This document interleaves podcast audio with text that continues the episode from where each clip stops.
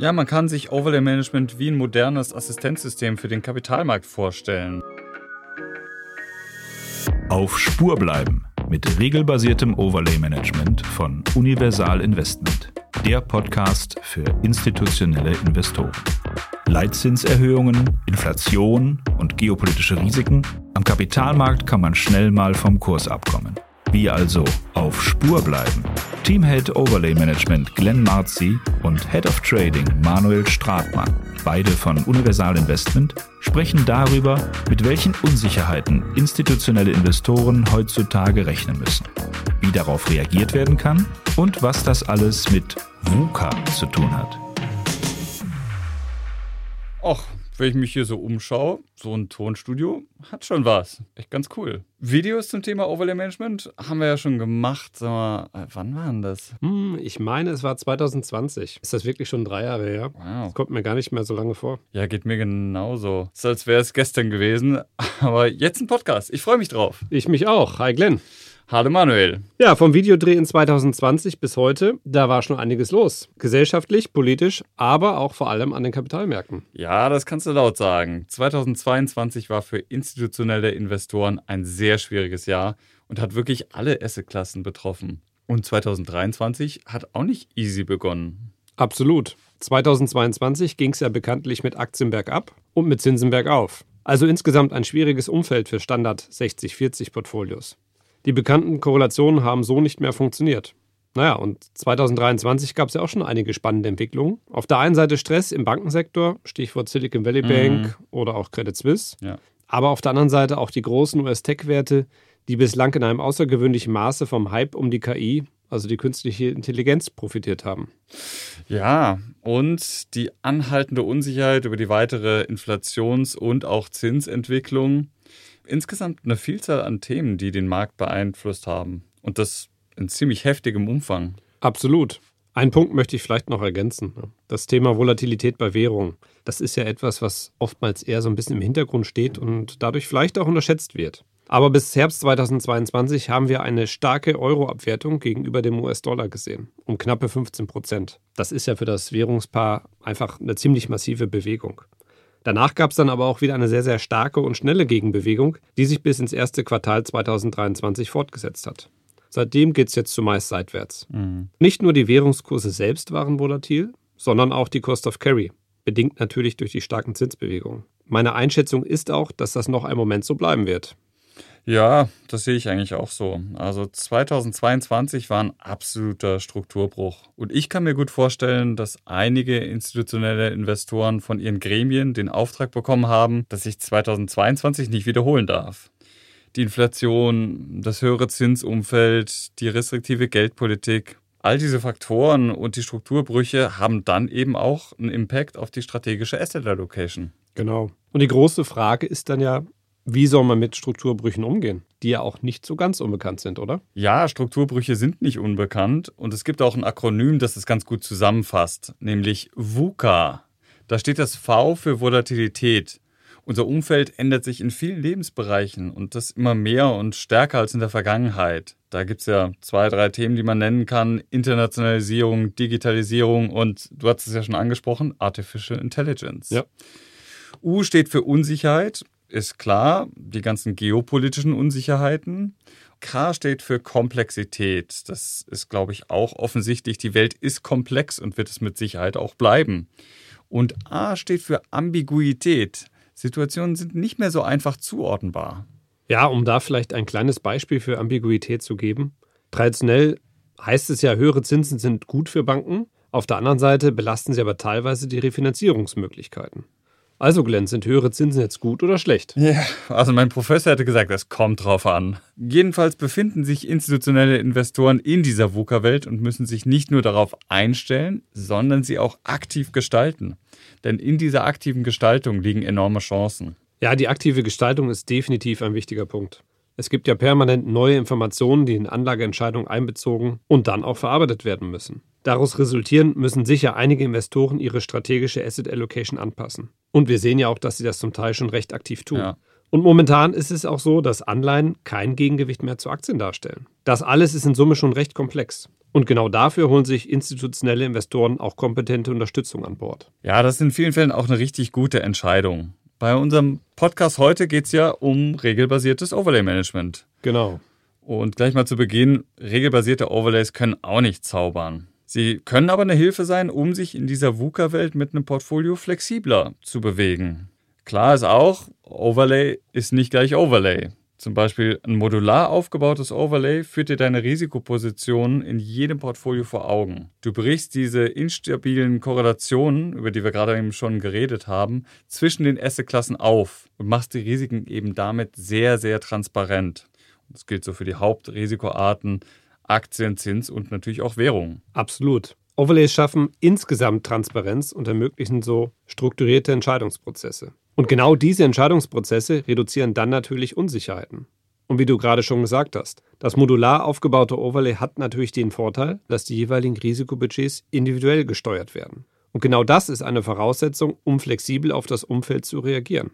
Insofern sind modular aufgebaute Overlays unter Umständen eine sehr gute Antwort auf Ambiguität. Ja, zur Wahrheit gehört natürlich auch, man kann auch nicht immer alles zu 100% sichern. Da hast du natürlich recht. Man braucht nur an das Thema Spread-Risiken oder auch Overnight-Risiken ja. zu denken. Das sind Risiken, die nur bedingt steuerbar sind und natürlich daher auch nur bedingt berücksichtigt werden können. Ja, das stimmt. Aber schlimmer als ein unperfektes Hedging ist, wenn man die Risiken dann komplett ignoriert. Korrekt. Um darauf zurückzukommen, 2022 hat mit der starken Volatilität von Zinsen und dem US-Dollar gezeigt, wie weh es tun kann, wenn man Risiken ignoriert. Das gilt es ja auch zu vermeiden. Risiko-Overlays können institutionellen Investoren generell dabei helfen, erstens, sich in der VUCA-Welt zu bewegen und zweitens, mit ihrer Asset Allocation auf Spur zu bleiben. Ja, man kann sich Overlay Management wie ein modernes Assistenzsystem für den Kapitalmarkt vorstellen. Und es gibt institutionellen Investoren auch den Raum für ihre Kernaufgaben auf der strategischen Ebene. So ist es. Glenn, du hast ja gerade vom volatilen Zinsumfeld gesprochen. Mhm. Gib doch bitte mal ein konkretes Beispiel. Wie haben die Overlays in 2022 überhaupt auf Zinsänderungen reagiert? Ja, also in 2022 hatten wir durchgehend hohe Hedgequoten, da der Zinstrend diesmal auch sehr, sehr stark war. Zinsen lassen sich ja nahezu perfekt in einem Overlay managen. Mit anderen Worten, wir konnten die Zinsrisiken sehr gut hatchen und damit für unsere institutionellen Kunden die Kursverluste auffangen. Und das hat logischerweise sehr, sehr geholfen. Ganz neu war ja auch, die Zinsseite stand seit längerer Zeit mal wieder im Fokus, was meiner Meinung nach auch länger noch so bleiben wird. Das kann ich vielleicht aus Handelssicht noch ein bisschen ergänzen.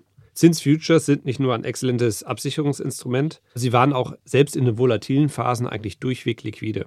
Vielleicht mit der Ausnahme britischer Gilts in 2022. Aber auch die anderen Absicherungsinstrumente, die wir benutzen, wie zum Beispiel Aktienindex-Futures, FX-Futures oder auch Devisentermingeschäfte, haben eigentlich durchweg eine sehr hohe und gute Handelbarkeit geboten. Ein Punkt, den wir noch ansprechen wollen, na, du nix, dann sag's ja. doch bitte. Absicherungskosten ist so ein Thema, aber ich lasse natürlich gerne den Vortritt. Ach ja, das war natürlich klar. Es steckt ja immer die Befürchtung dahinter, dass die Absicherungskosten in keinem Verhältnis zum Einsatz des Overlays stehen. Das ist ein Punkt, der oft zur Sprache kommt und berechtigterweise institutionelle Investoren auch sehr umtreibt. Das ist ja auch ein wichtiges Thema und wir verstehen das total. Es geht darum, sich die verschiedenen Overlays dann auch genau anzuschauen. Denn Overlay ist ja nicht gleich Overlay, wie du eben schon sagtest. Genau. Unser Risk Overlay Plus zum Beispiel ist modular aufgebaut. Die Risikoarten sind also separat steuerbar und es arbeitet mit taktischen Signalen. Diese Signale helfen uns dabei, die individuellen Risikobudgets zu steuern. Zum einen bei der Performance-Absicherung und ganz wichtig, es hilft auch beim Wiedereinstieg. Du weißt ja, raus aus dem Markt ist immer einfach. Der Wiedereinstieg ist das eigentliche Thema. Ja. Und da können die Signale dann helfen, antizyklisch zu wirken. Und antizyklischer Einstieg ist dann der Punkt, wo Kosten und damit Opportunitätskosten gespart werden können. Das ist der Ansatz von Risk Overlay Plus. Risiken minimieren und Chancen nutzen, die sonst liegen bleiben würden. Ja, den passenden Zeitpunkt zum Einstieg zu erwischen, das ist unglaublich schwierig. Ich glaube, das kennt jeder. Sag bitte doch vielleicht nochmal ganz kurz, was aus Sicht eines institutionellen Investors bei der Wahl für ein Risiko-Overlay überhaupt wichtig ist. Welche Voraussetzungen muss ein Portfolio generell mitbringen? Ja, gerne. Also an erster Stelle steht immer die Zielsetzung des Ganzen. Je klarer die formuliert ist, desto besser kann das Overlay dann funktionieren. Und da stellen sich Fragen wie, passt die strategische Asset Allocation eigentlich wirklich? Oder sollten vielleicht nur Teile der SAA gesichert werden? Stichwort Oder, bedingte Hedgebarkeit. Ja, muss ich sie vielleicht generell anpassen? Overlays sind neben ihrer originären Aufgabe auch ein integrativer Teil des gesamten Investmentprozesses. Um kurz einen Blick auf unser Risk Overlay Plus zu werfen, das ist dann ein ganz gutes Beispiel. Es folgt einem strukturierten Investmentprozess und die taktischen Signale sorgen für eine emotionsfreie Entscheidung, wenn es um die Anpassung des Investitionsgrades geht. Und dadurch können dann auch Gremienentscheidungen reduziert werden, was eine echte Entlastung für alle Beteiligten ist. Und genau das soll Overlay ja auch auf allen Ebenen sein. Glenn, das Thema Overlay Management begleitet uns beide ja nun schon einige Zeit. Und dass wir Fans von dem Produkt sind, hoffe ich, ist zu hören. Ja, hoffe ich doch auch mal. Ja, das liegt ja auch daran, dass sich die Overlays permanent weiterentwickeln. Gib doch bitte mal einen Einblick, wie sich die Herangehensweise so im Laufe der Zeit verändert hat. Ja, es ist so wie du sagst. Also wir entwickeln seit Jahren kontinuierlich unsere Overlays weiter. Selbst die Zielfunktion der Overlays verändert sich über die Zeit hinweg zusammen mit den Kundenbedürfnissen. Da gibt es keinen Stillstand und das würde ja auch keinen Sinn machen in dieser VUCA-Welt und wäre komplett unprofessionell. Wir haben zum Beispiel eine dedizierte Software entwickelt, die hilft uns dabei, die Datenmengen zu bewältigen und bis auf Einzeltitelebene runter die Mandate zu steuern und dann auch die Ergebnisse zu visualisieren, um den Effekt der Overlays für die Kunden transparent zu machen. Ja, und dann kommen dann auch Dinge, die vielleicht nicht so visibel sind, aber dennoch sehr wichtig. Wie zum Beispiel Regulatorik, Prozesssicherheit, Prüfprozesse oder auch Kontrollmechanismen. Mhm, da sagst du was. Aber da muss man natürlich sagen, als KVG kennen wir diese Anforderungen im Detail und sie sind Teil unserer Unternehmens-DNA. Und als Portfolio-Manager setzen wir ja alles daran, unsere Kunden in jeder Hinsicht aktiv zu unterstützen. Und häufig ist ja zu lesen, es gibt verschiedene Szenarien und wir müssen erstmal abwarten, wie sich die Dinge entwickeln. Das hilft ja keinem in dieser VUCA-Welt weiter. Und Risiko-Overlays sind da ein gutes Assistenzsystem und wir können mit unserer Expertise helfen. Wir tauschen uns sehr intensiv mit unseren institutionellen Investoren aus und begleiten sie. Aber sag mal, wie gehst du als Head of Trading mit deinem Team diese Herausforderungen an? Ja, bei uns steht an erster Stelle, dass wir einfach eine hohe Ausführungsqualität erzielen wollen, aber auch müssen. Das ist einfach essentiell und substanziell. Dabei steht ja immer die Frage im Raum, wie kann ich eine Order bestmöglich am Markt platzieren? Ganz wichtig zu wissen ist dabei, wir haben keinerlei Interessenskonflikte und arbeiten seit vielen Jahren mit verschiedenen Brokern und Gegenparteien zusammen. Zudem schauen wir uns kontinuierlich neue Produkte an und entwickeln Ideen, um dann auch gemeinsam mit dem Portfolio-Management-Team einfach die Einsatzmöglichkeiten zu beleuchten. Insgesamt einfach ein integrativer Prozess. Ein ebenso wichtiger Part ist natürlich die hochgradig automatisierte Prozesskette, die möglichst ohne manuelle Eingriffe auskommt. Also das Ziel ist einfach einen fast durchgängig automatisierten Prozess zu haben. Zum Beispiel von der Entscheidung Hedge-Anpassung ja-nein bei euch im Overlay über die Ausführung im Trading mhm. bis letzten Endes über die Abwicklung im Middle Office und Backoffice. Ja, Prozesse und Automatisierung sind ja die eine Seite deiner Arbeit und die andere ist der persönliche Kontakt mit unseren Kunden. Worum geht es denn da in deinen Gesprächen aktuell? Ja, das ist ganz unterschiedlich. Zum einen geht es zum Beispiel um die geopolitischen Herausforderungen oder auch um die tiefe Inversion der Zinskurven, die ja ein möglicher Vorbote für eine Rezession sein können. In anderen Gesprächen geht es darum, dass höhere Zinsen ja zu Zuflüssen in die Assetklasse Renten führen können. Oder auch Überlegungen, mal wieder etwas Cash zu halten. Der persönliche Austausch ist einfach super wichtig, um dann auch gemeinsam passende Lösungen zu finden. Und ich meine, wir freuen uns ja immer dabei, auch helfen zu können. Ich denke, das siehst du sicherlich genauso. Definitiv. Der intensive Austausch schafft Transparenz und Klarheit. Und Klarheit wiederum schafft Vertrauen. Bei allen technologischen Entwicklungen und Prozessen bleibt es doch das Wichtigste, gemeinsam mit unseren Kunden gute Entscheidungen in dieser VUCA-Welt zu treffen. Das denke ich auch. Ja, und damit sind wir eigentlich auch schon am Ende unseres Podcasts angelangt. Manuel, es hat mir sehr viel Spaß gemacht. Mir auch. Ja, ich denke, wir konnten ein paar Denkanstöße zum Thema regelbasierten Overlay-Management geben. Das denke und hoffe ich doch. Ja, wie gesagt, es war ein tolles Erlebnis. Mir hat es auch viel Spaß gemacht. Und wer noch mehr über das Thema erfahren möchte, ist natürlich herzlich eingeladen, sich auch den zweiten Podcast mit Fokus auf den Einsatz taktischer Signale bei Risikovalets anzuhören. Der ist dann mit Franziska Kierner von Vescor und Viktor Bemmern von Universal Investment. Und wer Fragen hat und mit uns in den Austausch treten möchte, kann uns sehr gerne eine E-Mail an podcast.universal-investment.com senden. Wir freuen uns darauf. Das war der Podcast Auf Spur bleiben mit regelbasiertem Overlay-Management von Universal Investment. Disclaimer. Auf Spur bleiben mit regelbasiertem Overlay-Management ist eine Limited Podcast Series von Universal Investment und richtet sich an professionelle und semi-professionelle Anleger.